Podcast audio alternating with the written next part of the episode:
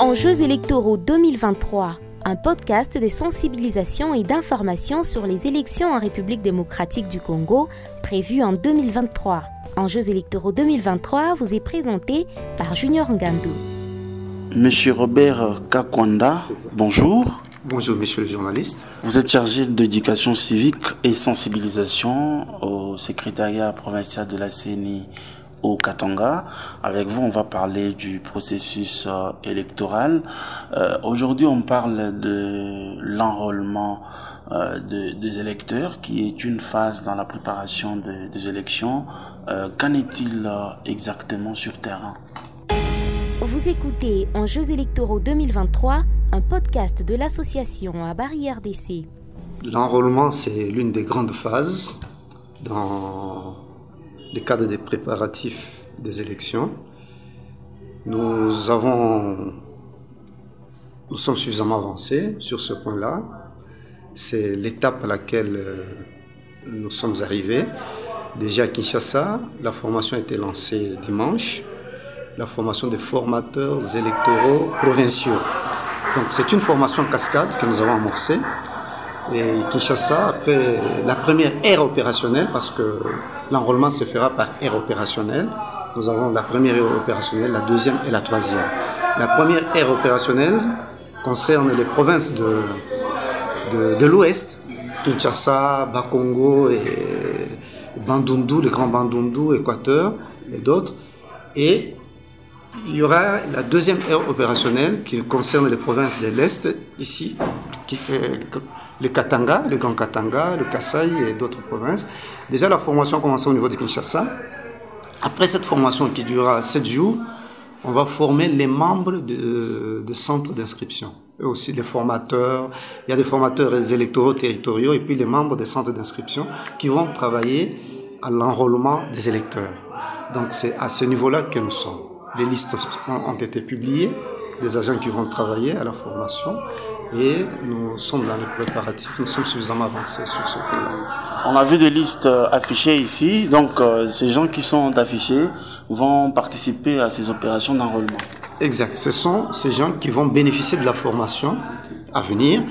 Lorsque nous les aurons formés, eux, à leur tour, ils auront aussi à former une autre frange de, des gens, les membres des centres d'inscription, et ils pourront nous accompagner aussi dans la supervision de, de cette activité-là. Oui, oui.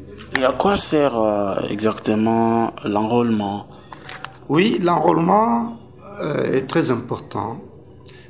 L'inscription des électeurs, parce que vous ne pouvez pas aller au vote sans connaître les nombres de gens qui vont voter, qui va voter, et c'est très important. L'enrôlement nous aide aussi à déterminer même le nombre de sièges. C'est l'enrôlement. Donc, euh, les sièges euh, qui sont attribués à chaque circonscription sont tributaires du nombre d'enrôlés. Il y a des calculs que nous faisons, euh, il y a un quotient qu'on détermine, on fait des divisions et on trouve le nombre de sièges à attribuer à une circonscription. Sans enrôlement, c'est difficile. Il faut savoir faire l'enrôlement pour parvenir à la loi sur la répartition des sièges. C'est très important.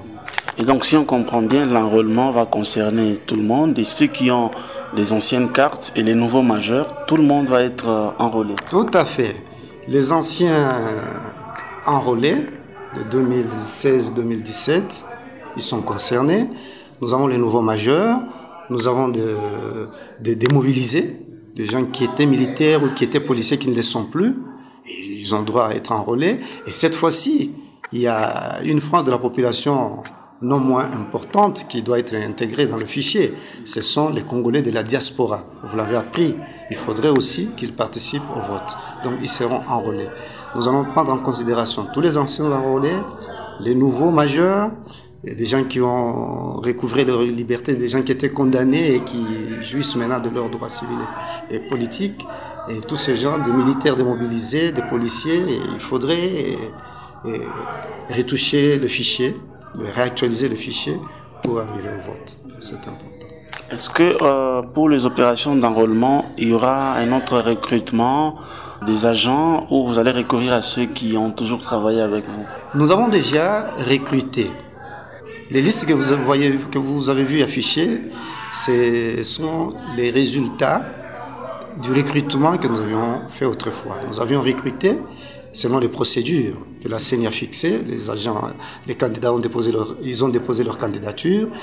Les candidatures ont été examinées et puis ils sont passés au test sur ordinateur et les résultats sont sortis. Nous avons affiché là. Ce sont ces candidats-là qui vont travailler. Et puis, euh, ça c'est une catégorie. Il y a une autre catégorie des gens qui ne sont pas concernés par le test, qui sont identifiés. Ce sont les responsables des écoles qui abritent les centres d'inscription. Ceux-là sont identifiés. Les présidents des centres d'inscription, ce sont généralement les responsables des établissements qui abritent nos centres d'inscription et même les préposés à l'identification sont généralement les enseignants de ces écoles-là ou les travailleurs des centres d'inscription, les infirmiers et d'autres personnes identifiées. À quoi servent euh, les élections dans un pays comme euh, le nôtre? Je pense que vous le savez, les élections, nous les avons choisies ici chez nous en RDC comme l'unique, le mode d'accession au pouvoir. Euh, pour asseoir la légitimité et après tout ce qu'il y a eu, des, des, guerres à répétition, la cause c'était le manque de légitimité. Alors, chez nous, nous avons décidé que toute accession au pouvoir à, des responsabilités euh, politiques devait être sanctionnée par le vote. Ce sont les élections qui doivent nous aider à désigner les dirigeants à quelque niveau que ce soit. Donc pour exercer le pouvoir, il faut passer par le vote. C'est ça l'importance, asseoir la démocratie ici chez nous, et éviter ces conflits liés à la légitimité dans l'exercice du pouvoir. Et à quoi sert euh, la Commission électorale nationale dans, dans ces processus? Oui, la Commission électorale, c'est l'organe qui a été institué pour l'organisation de ces élections. Donc, euh, c'est une structure d'appui à la démocratie. Vous vous rappelez, euh, l'issue des accords de Sun City et tout ça, vous connaissez l'histoire. Il a fallu qu'il y ait une institution neutre, capable d'organiser des élections de manière transparente, de manière apaisée et crédible. C'est ça même le rôle de la Commission électorale nationale indépendante.